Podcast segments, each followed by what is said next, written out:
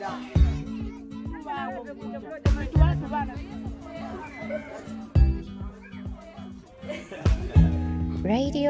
Dialogue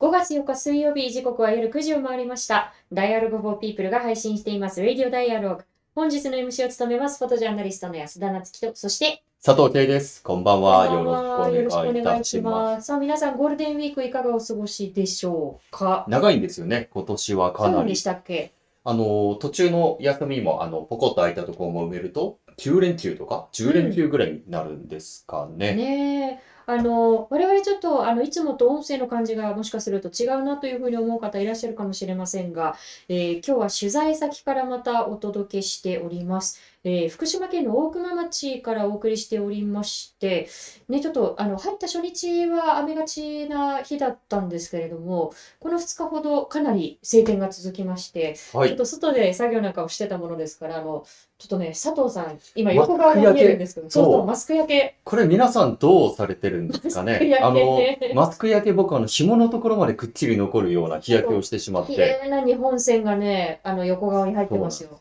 はい。うん。なんか、いや、あの、笑わないように進行したいと思います。横、ふいっと見たらマスク焼けがくっきり見えるので。はい。はい。ということで、あの、今夜のテーマは取材報告、異例の旅その2、沖縄から福島へということで、あの、先々週は福島から沖縄へ、えー大熊町で娘の優奈さんのご遺骨の捜索を続けていらっしゃる木村則夫さんたちと、えー沖縄在住の、沖縄滞在中の様子をお伝えしました。で、今回はその逆バージョンということで、は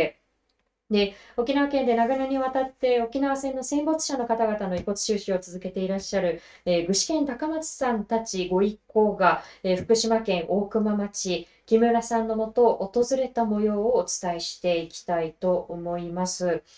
で、あの、今回、あの、の経緯についてはまた改めて皆さんにもお伝えしていきたいと思うんですけれども、えーその前にですね、今回、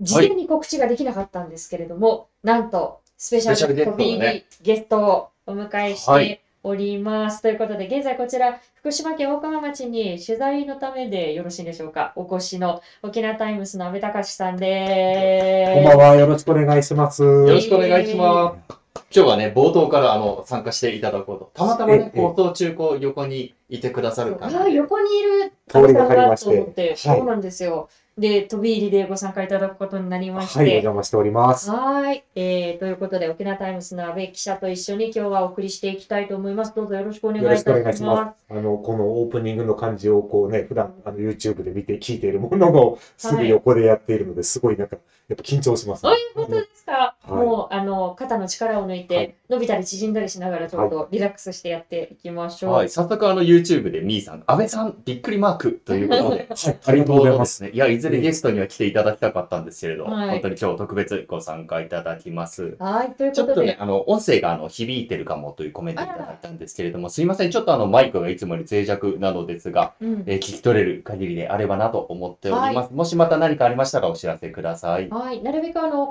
腹から声を出ししていきますので、どうぞよろしくお願いいたします。ということで、あの今日のご質問、メッセージは YouTube のチャット欄や、えー、Twitter ではハッシュタグ D4P、4は数字の4なので、ハッシュタグ D4P で皆さんのメッセージをお送りください。この後21時40分頃までお付き合いいただければ幸いです。えーということで、せっかくですね、あの、安倍さんに今日はご参加をいただいていますので、えー冒頭のニュースを安倍さんに一つ今日は選んでいただけたらというふうに思っているんですが、はい。安倍さん、今日の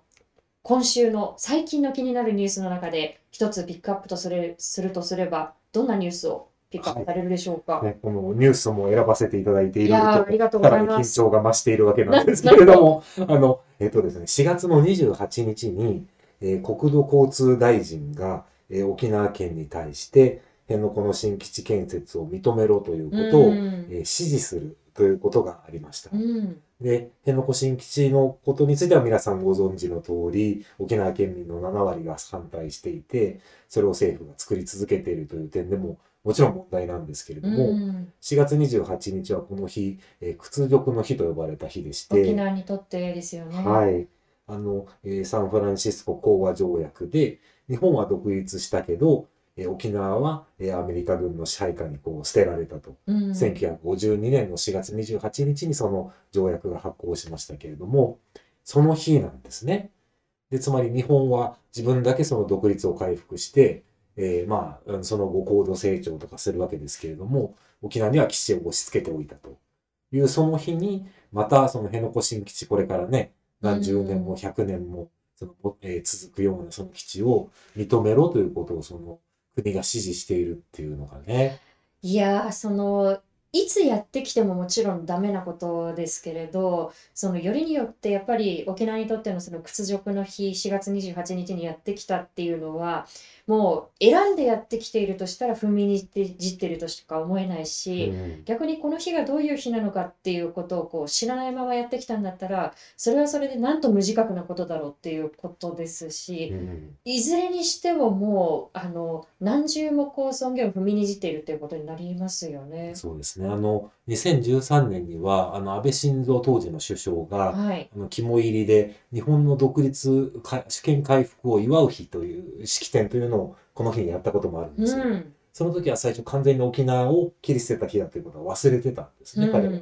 それと同じことが起きたのかもしれないですよね。うんその4月28日が何の日かということを考えないままやった可能性はあると思いますうね。んまあ、あの先日ですねあの沖縄を訪れた時に安倍さんとはあの辺野古にも一緒にあの来ていただいてで、まあ、高台からその工事の様子なんかをこう見たりはしていましたけれどあのこれをお聞きの皆さんもあのご存知なんではないかと思うんですがその辺野古のその海のこう、まあ、海底は軟弱地盤もうマヨネーズ地盤っていうふうにこう呼ばれているようなこう地盤が発見されてで発見されていたにもかかわらず国はそれをしばらくまあ、公にしていなかったということも問題ですけれど、果たして基地本当にできるんかいな？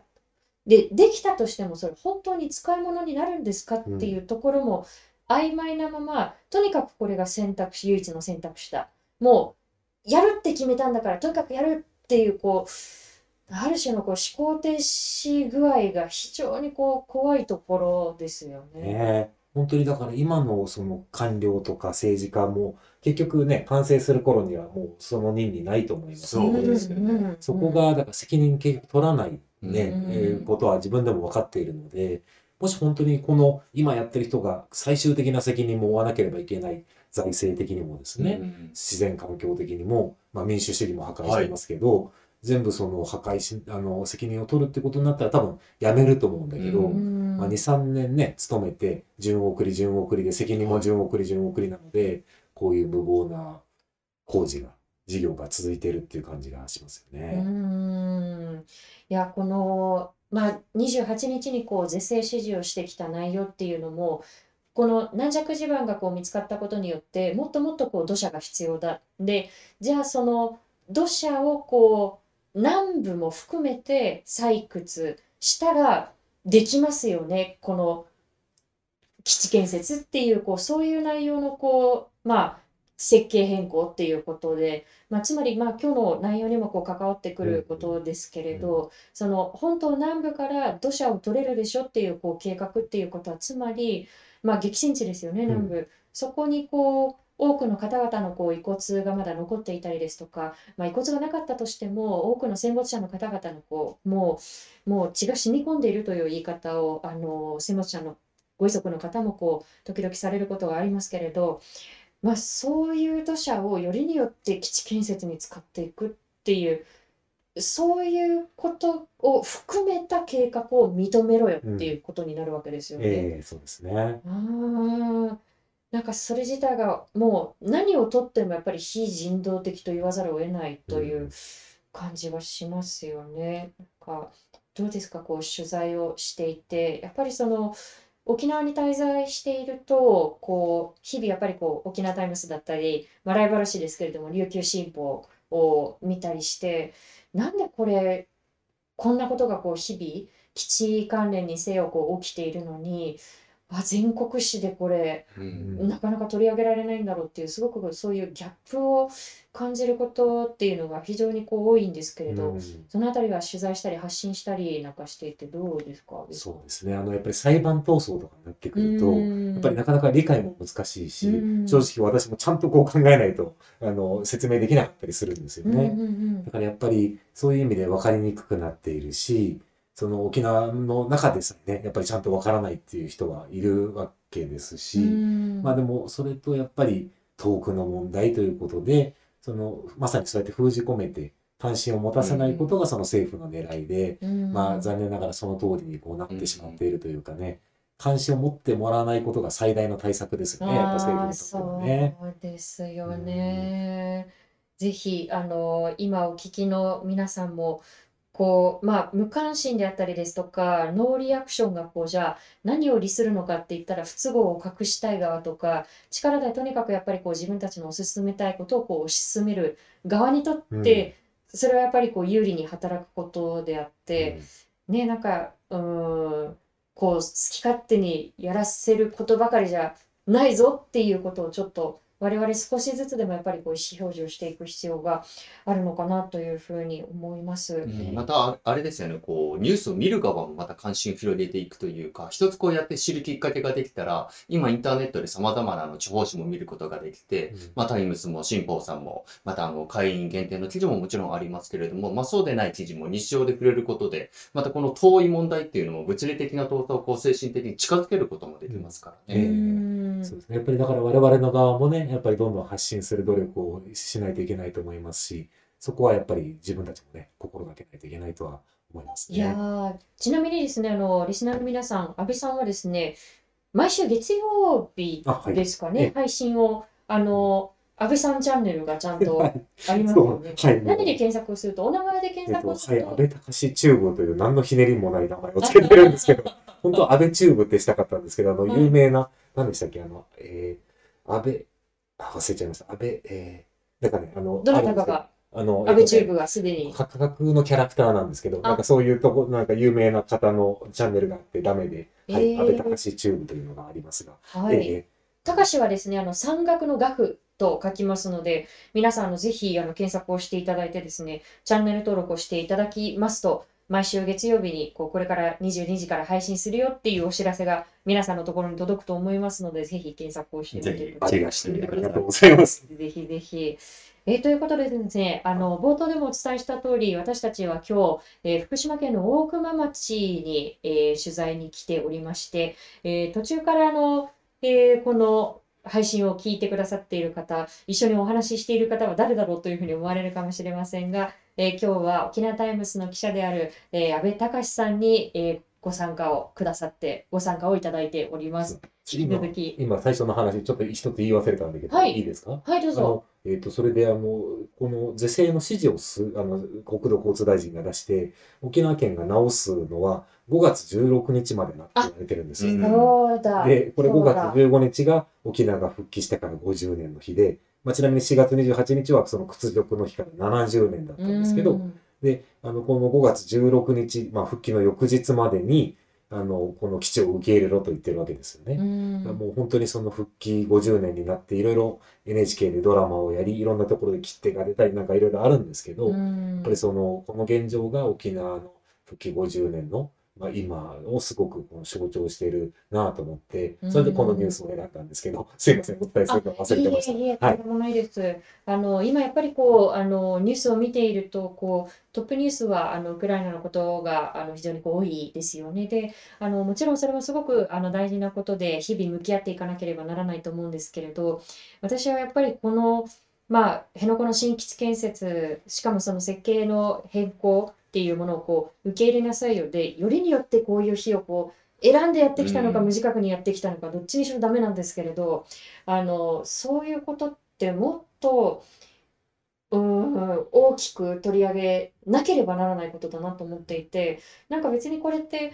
沖縄の問題じゃないじゃないですか。日本の問題が沖縄で起きているっていうそうですね、その通りです。うんわけじゃないですか。うんなのになんでこう、まあこの地域の問題でしょっていうふうにこう歪償化されてしまうのかなっていうことが、私もやっぱりあのお邪魔するたび歯がゆいしじゃあ自分もこ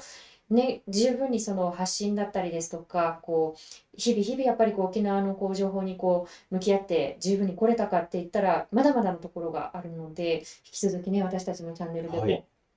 発信をしていはい、きたいなとまた安倍さんにもゲストとしてはい出ていただいたら、はい。まだね、今日はまだまだいっぱいありますので、ええ。そちらでもお話を伺えたらと思いますが、よろしくお願いいたします。はい。よろしくお願いします。ということであの今日は福島県の大熊町からお送りしているんですが、えー異例の旅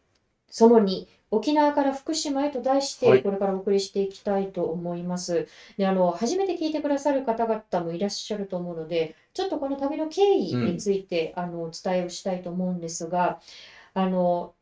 1年以上前ですね、もう遡ること、私がまだ J-WAVE というこう局で番組を持っていた時にですね、あの福島県大熊町で、えー当時小学校1年生だった娘の優奈さんの遺骨の捜索を続けている、えー木村則夫さんにゲストであのご登場いただいたことっていうのがあったんですよね。で、その時に木村さんがお話をしてくださったのが、2014年に木村さんの自宅の跡地が中間貯蔵施設の候補地に入ったうんということがまずありましたよね。はい、あの、木村さんのあの、当時住まわれていた福島県大熊町というのが原発立地市町の一つだったんですよね。そうですね。はい、あその影響によって、こう、うんあの、遺骨の、あ、すぐに震災の発生直後にはですね、その津波に飲まれたかもしれないということで、すぐに探しに戻りたかったところ、まあ、放射線の影響があるかもしれないということで捜索ができなかった。うんそしてその後、遺骨の捜索もですね、あの、11年経ってもまだあの、すべての骨が見つかっている状態ではないんですけれども、中間貯蔵施設、いわゆる。こう原発から出てきた、こう汚染されたこう土地、えー土をですね、うん集めている土地の下に、そうですね。その除染土なんかをこう中間的と言うんですけれども、本当に中間的なんだろうかっていうことはこう疑問が残りつつ、まあ、あの中間的にこうあの保管をしておくところをこう中間貯蔵施設と呼ぶんですけれど、まあ、木村さんは今あの佐藤が皆さんにお申し上げた通り、そのまあ、震災直後に原発事故がこう起きてしまってでそれによって津波で行方不明になった娘の優奈さんの捜索があの十分にかなわなかった。でも探し続けたいということであのその後大熊町は全町避難になってしまうんですけれども本当にこう限られた一時帰宅のこう日にちを使って、まあ、優奈さんの捜索を続けてきてでも自分の自宅の周辺というのがやはりこう中間貯蔵施設の候補地になった時にやはりこう国の開いた説明会にこう出向くんですね木村さんが。で自分はこうまだ娘を探しているしこれからも探し続けていくつもりですと。なので自分のこう土地を売る気はないんですっていうことを、まあ、国の担当者側にこうあの話をしたところ、うんまあ、国の担当者のこう返答としてはあのそういったお話を今初めて聞きました。うんというこう返答が返ってきてしまったんですよね。で、そんな認識で、こう行方不明者のこう捜索があの行われているっていうことにこう無自覚のままこうあなたたちの土地だを差し出せというふうにこう説明会にこう来たのかということで木村さんが非常にこう愕然としたんだというお話を、まあ、ラジオのこうお話はいの中で、あの触れてくださったんですよね。でその時にあのリスナーさんが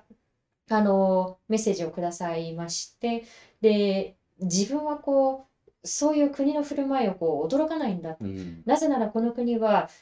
戦没者の遺骨が混じった土砂で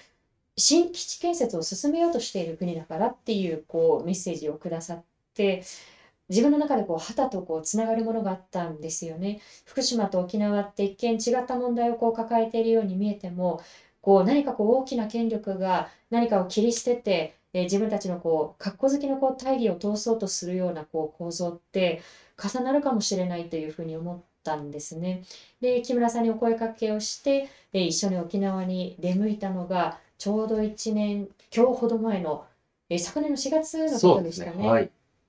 で、その4月に訪れたのが、えー約40年、えー沖縄の中で戦没者の方々の遺骨収集を続けていらっしゃる具志堅高松さんの元でした。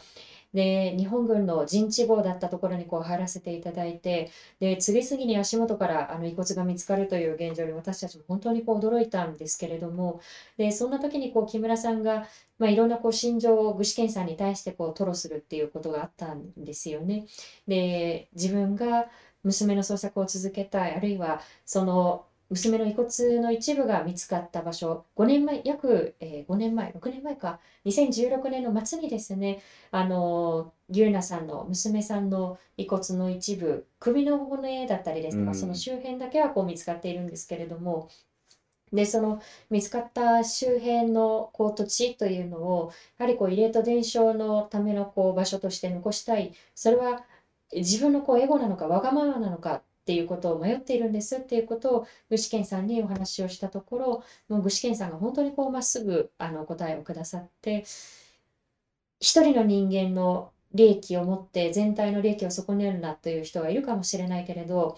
でも一人の人間を大切にできない社会というのが全体をみんなをこう大切にできるはずがないんだっていうことをこうはっきりおっしゃってくださったんですよね。はいで自分も創作に行きますよっていうことであのその時に木村さんに声をかけてくださってで有言実行で本当にこう具志堅さんが、えー今年の1月ですねはい。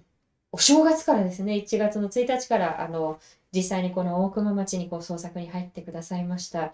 で、なんと、その翌日に捜索を始めた直後に、えー木村優奈さん、木村則夫さんの娘さんの優奈さんの、えー遺骨とみられる大腿骨が、本当にこう、作業開始して20分ぐらいですそうでね。すね。それもあの、木村さんと具志堅さんが並んで座ったところからね出てきたということで、実はその時あの、安倍さんも一緒にねね、はい、おはいに、に誘っていただいて、それで立ち会えたんですよね。あの。瞬間のことは今思い返すとどのような場面でしたか？いや、もう本当に何が起きてるのかわからないですよね。あの、まだこっちは、その取材のエンジンもかかってないような状態で、うんいきなりその、んご遺骨が見つかってしまうということで、あもう本当に言葉にならないし、まあでも立ち会えたのは本当にお二人のね、こう導きのおかげで、あの、立ち会えて、あの、とても感謝しています。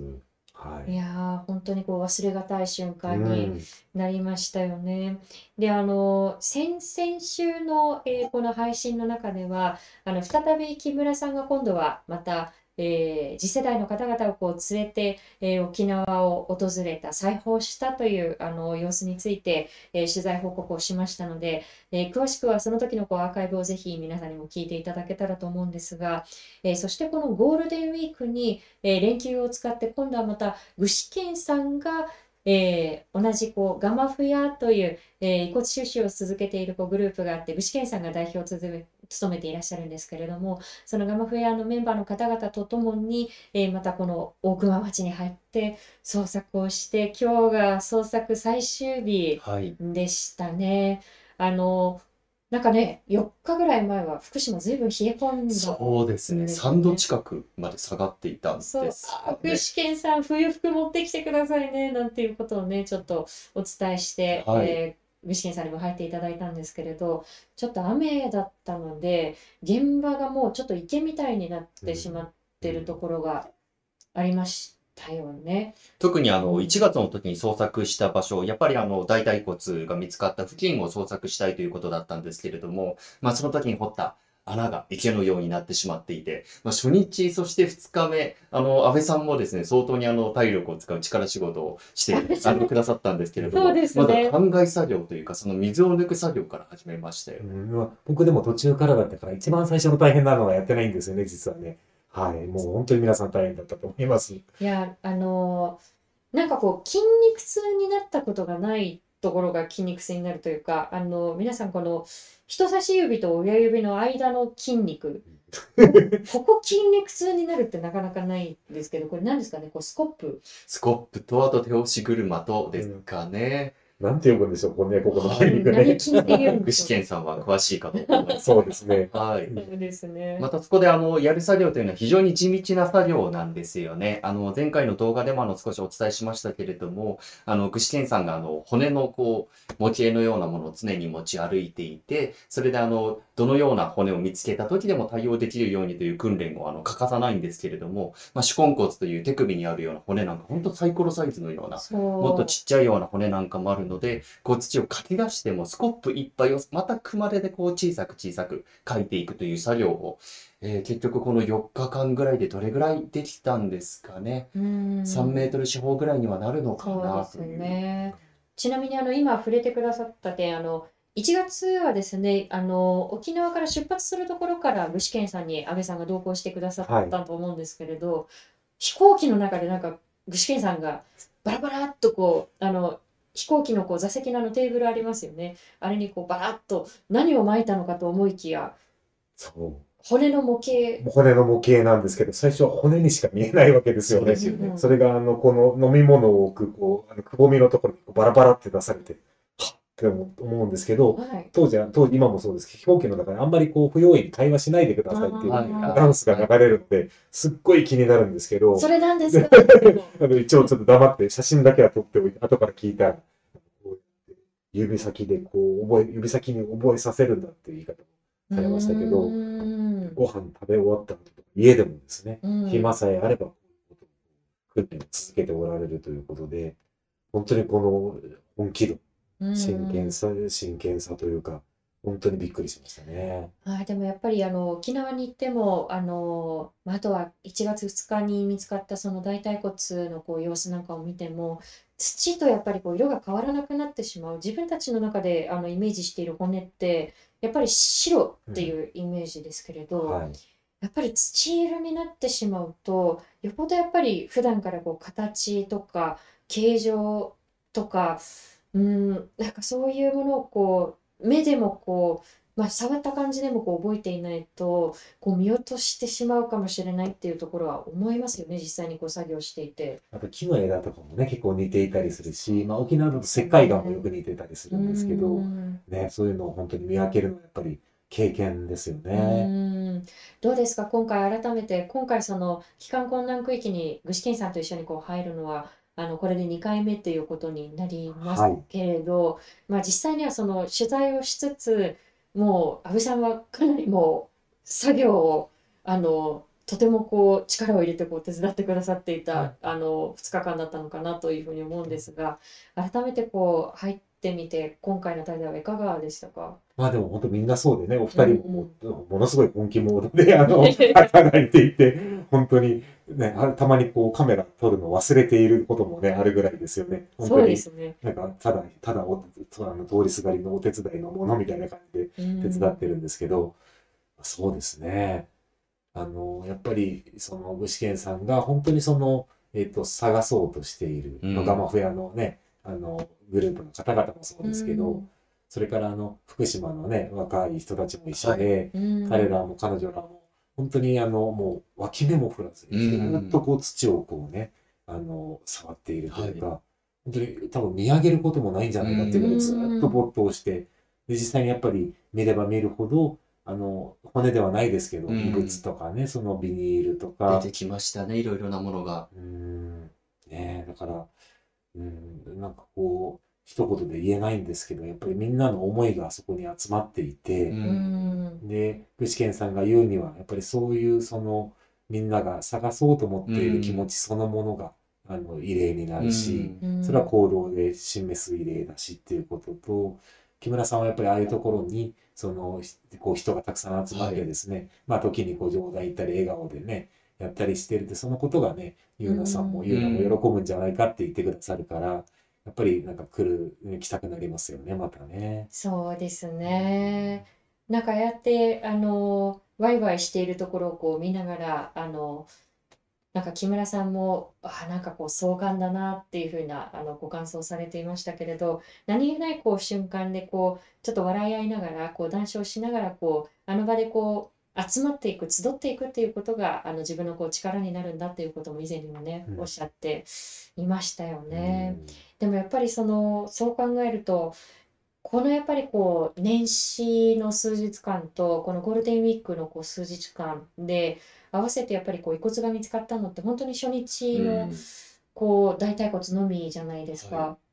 でやっぱりこう遺骨が見つかるとこうああじゃあこの辺もっと掘ってみようっていうふうにすごくねこう作業する側にもモチベーションになりますけれどもうやっぱりこう見つからないことの方が多いわけですよね。で見つからずにこうずっと黙々とこう地面を掘り続けている時間の方が圧倒的にこの大熊町でのこう捜索も長いしで沖縄のこう遺骨収集の現場なんかもこうそういうことなわけじゃないですええか。えで、黙々とこう掘る時間の方が長い作業を40年続けているってものすごくものすごいことだなっていうふうに実際に作業をしてみるとやっぱりこう思いますよね。1日2日、あの、僕たちがこう、やらせてもらうだけでもですね、やっぱりこう、あ、出てこなかったなっていう気持ちが出てきてしまうんですけれども、うん。まあ、あの、具志堅さんが言うには、その出てこなかったことの意味っていうのもまた、すごくたくさんのものを与えてくれるよねっていうようなことをおっしゃっていて、まさにあの現場で、あの、福島県奥間町の現場で作業をすることっていうのは、常に僕らの中にはゆうなさんの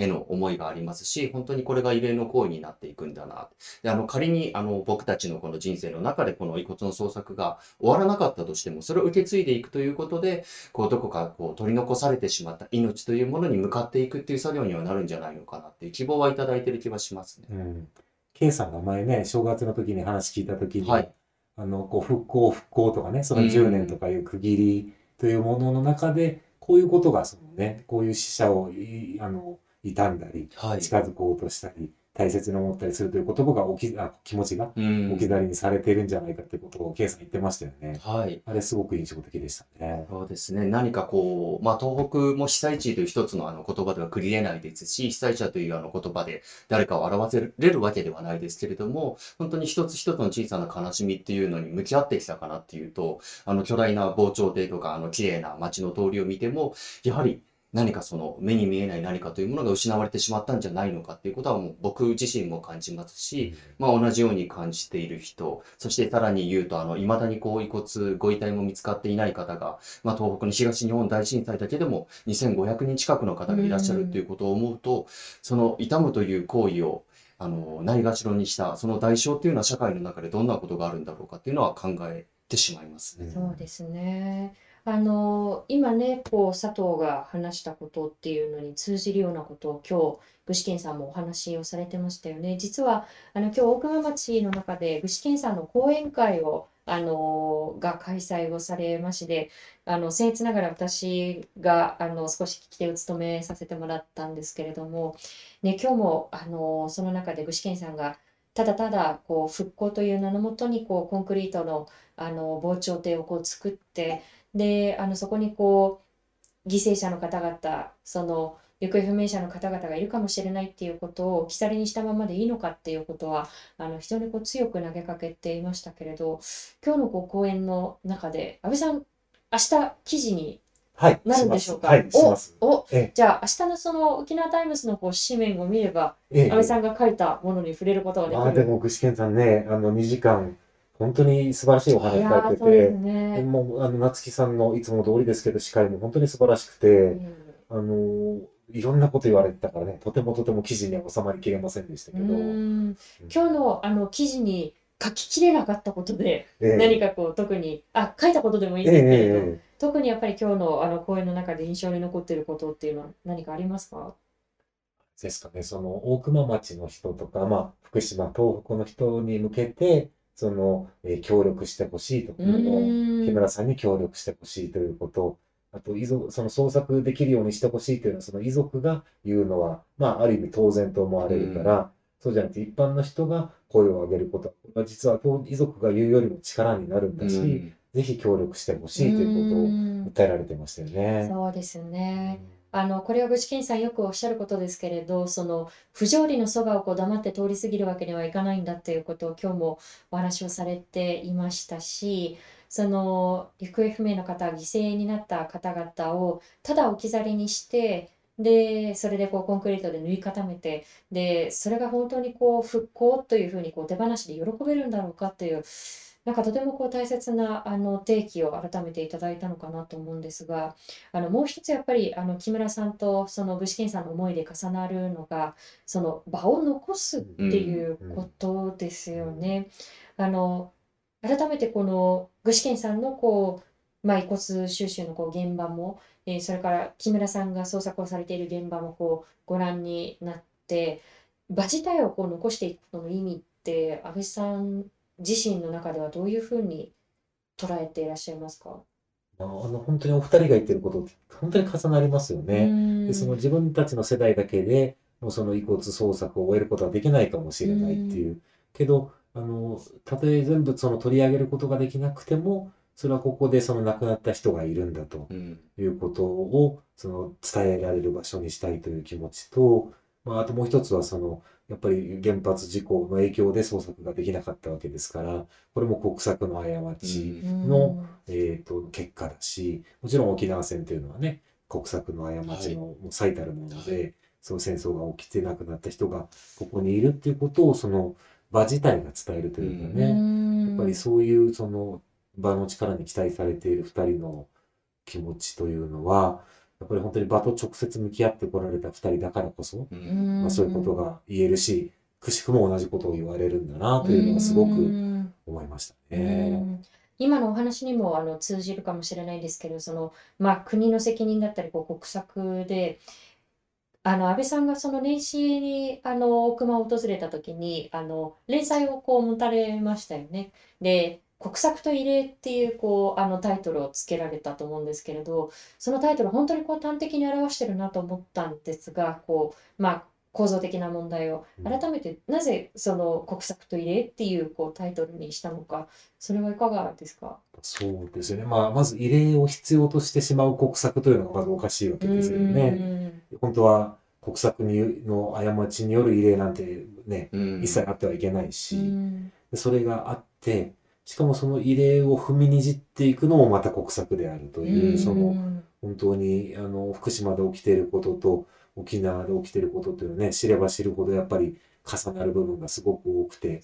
自分を勉強しながら書かせていただいています。実は今回の出張でもあの連載やらないのかとお。お二人にあのプレッシャーがかけられているんですけど、多分ちょっとそれは無理ではないかと今言ってるところなんですけど。はい。うんあのちなみにですね、あの途中から聞いてくださっている皆さんに改めてアナウンスをいたしますが、えー今日はですね、飛び入りで沖縄タイムスの阿部隆記者が、えー私たちの配信に参加をしてくださっています。一緒に、えー福島県大熊町に取材に来ています。あの、安倍さんは明日、明後日まで滞在はい、そうですね。はい。かね。ねなんかこれぐらい滞在していると連載になりそうだけどな。また、また沖縄こタイムスのデスクの方聞いていらっしゃいうま全すか世界に向けてね、はい。あの、じゃ若干うちの編集局幹部とかもあれなんですけど、夏木ファンとかが多くてですね、おや、おあの、これ聞いてる恐れがあるんですよね。はい。はい。ぜひぜひ、あのー改めてちょっと沖縄のことにもこう話戻ってきますけれど、あのーまあ、4月28日、その屈辱の日と言われる、要はその日本からこう切り離されてしまったっていうこう日に、その辺野古の新基地建設に関する是正指示、まあ、この新基地建設を認めろということですよね、がやってきたと。で、あの冒頭で安倍さんにお伝えいただいた通り、その、その返答期限というのが5月の16日、県が応答しなければならない期限というのが5月の16日、で、5月の15日というのが、その復帰から50年と言われる日なわけですよね。はい。こう、わざわざこの日にちかっていうことを先ほどね、あのうん安倍さんともこうお話ししましたけれど、こう、改めてその、この50年というこう月日が経つということで、各紙いろんなこう特集を組まれると思うんですよね。もちろんタイムスでも組むんでしょうし、改めてこの50年というこう地平に立った今のこう沖縄から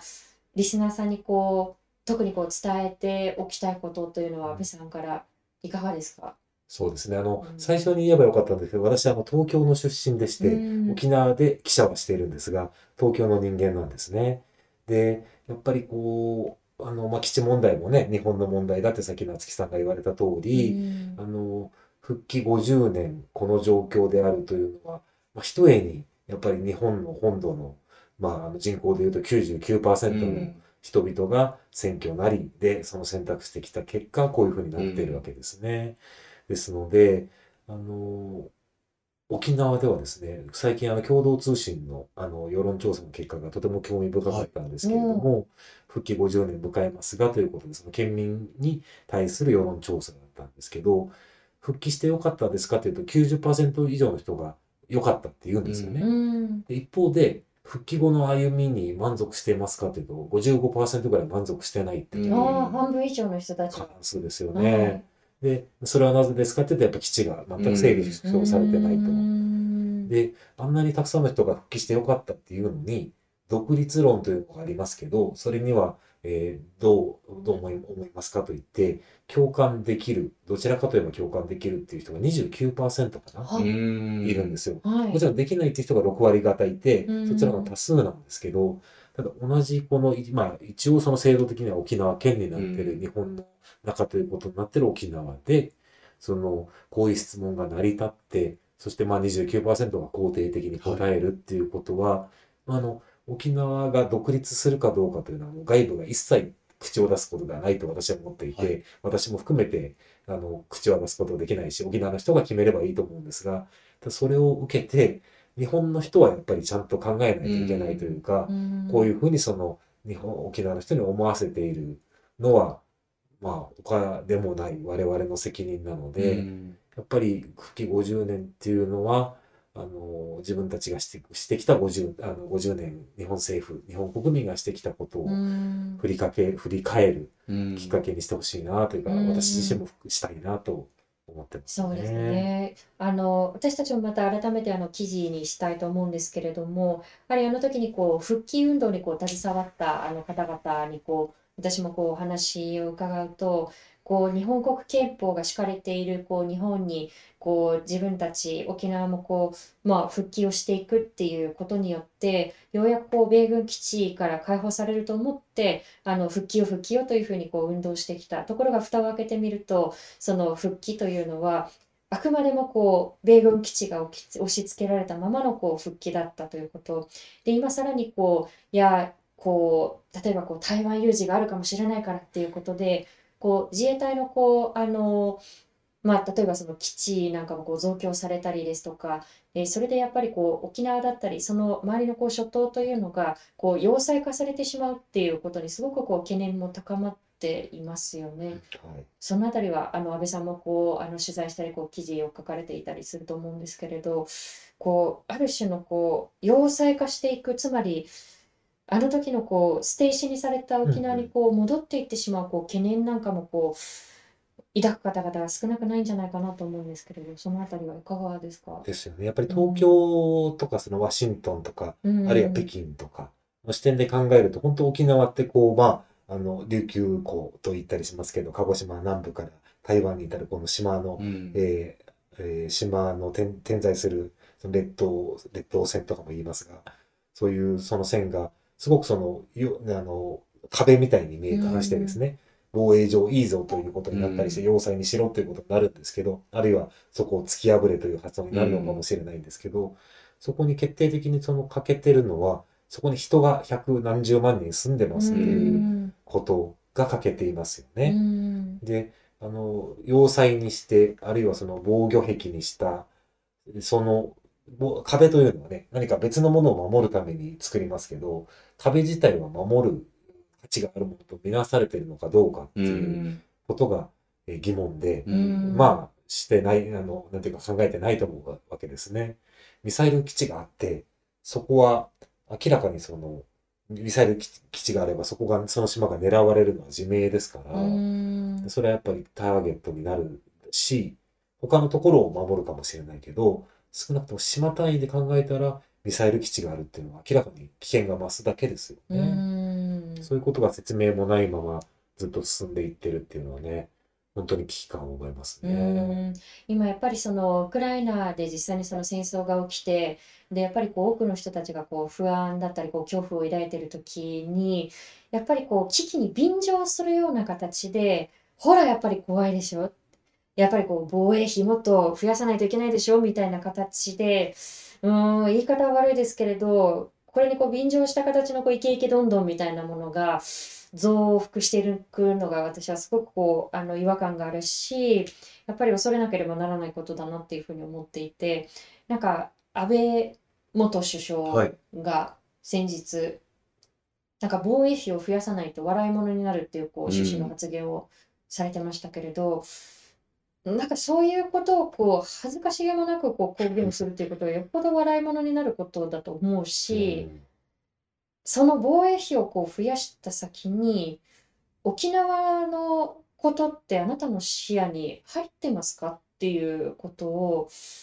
やっぱり改めてちょっと問いかけ直さないといけないのかなっていうことをちょっと今日のお話を聞いて思うんですよね。ちょっとぜひあのそのあたりのお話は今日ちょっとねあの飛び入りでお話をあのいただいて本当にこう恐縮なんですけれどもまた改めてね安倍さんにはいお話をいただけたら嬉しいなというふうには思いますね。はい。えっ、と、ツイッターの方でもメッセージをいただいております。えー自転車の店、タオさん。えー東日本大震災の犠牲者への無関心が、そして、えー沖縄戦や基地被害の無関心がさらなる国策を呼び寄せるという、えーコメントをいただいてるんですけれども、まさにですね、あの、今日、具志堅さんの講演の後に木村さんがあの最後にちょっとご挨拶をされたんですけれども、当初木村さんはあの自分の住んでいる場所、自分の大切な場所、大熊のことをあまりにも多くの人が知らないんじゃないかと思っていたと。ところが沖縄に行って行ってみたときに、こんなにも多くの遺骨が未だに放置されているんだということを自分は知らなかったということでショックを受けたというんですね。で、それと同じように、例えば広島、長崎のこと、水俣のこと、それを私たちはどれだけ知ってきただろうかということで、知らなければいけないと、今、あの、木村さんと、そしてあの、仲間たちがですね、あちこちの人に会いに行く、学びに行くという、えーそうした、こう、旅を続けてらっしゃるんですけれども、やっぱりこの知るということから、それがこう、自分ごとになっていくという意味では、メディアの役割ってとても大切ですよね。本当ですね。はいうん今あのツイッターであのいもにさんいつもありがとうございます。あの屈辱の日自体も知っている方少ないのだろうなということで、私例えばその大学生の時にこの屈辱の日知ってたかと言ったらこう知らなかったなって思うし、それは僕も全然知りませんでした。あでも、あそうですか。はい6月23日に対してもやっぱり意識を向けられてたかって言ったらそうじゃなかったなっていうふうに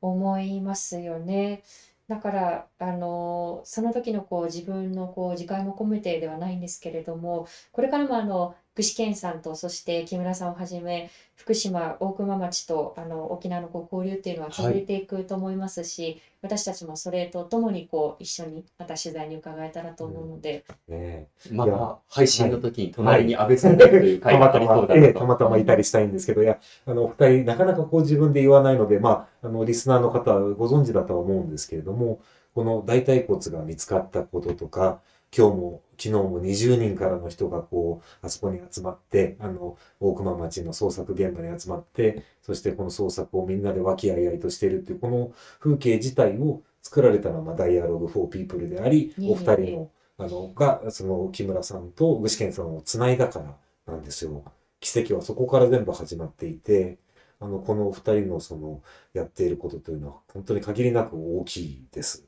まあ、あの、リスナーの方は私が言うまでもなくご存知かもしれないんですけど、お二人があんまり自分で PR しないので、ちょっと、この機会に私がちょっとぜひ、それだけお伝えしたいと思いました。ありがとうございます。まあ本当にあの多くの方々がいて、それぞれの役割があって、その一つのピースとして何かできることがあればなという思いで続けておりますので、また今後ともよろしくお願いいたします。はい、ということで、安倍隆チャンネルははい。はいも ありがとうございますありがとうございます。はい、あのぜひチャンネル登録をしてみてください。安倍さんありがとうございます。ありがとうありがとうございました。はい。ね、なんか飛び入りゲストがいらっしゃるっていうのもすごく新鮮な回でしたけれどね。あの、皆さんぜひ安倍さんのチャンネルもあの登録をして、えーそしてご視聴くださると嬉しいなと思います。さあ、今日の放送ももう一度聞きたい方、Dialogue for People の YouTube チャンネルにアーカイブをしていきます。え今後の放送のお知らせもいたしますので、チャンネル登録よろしくお願いいたします。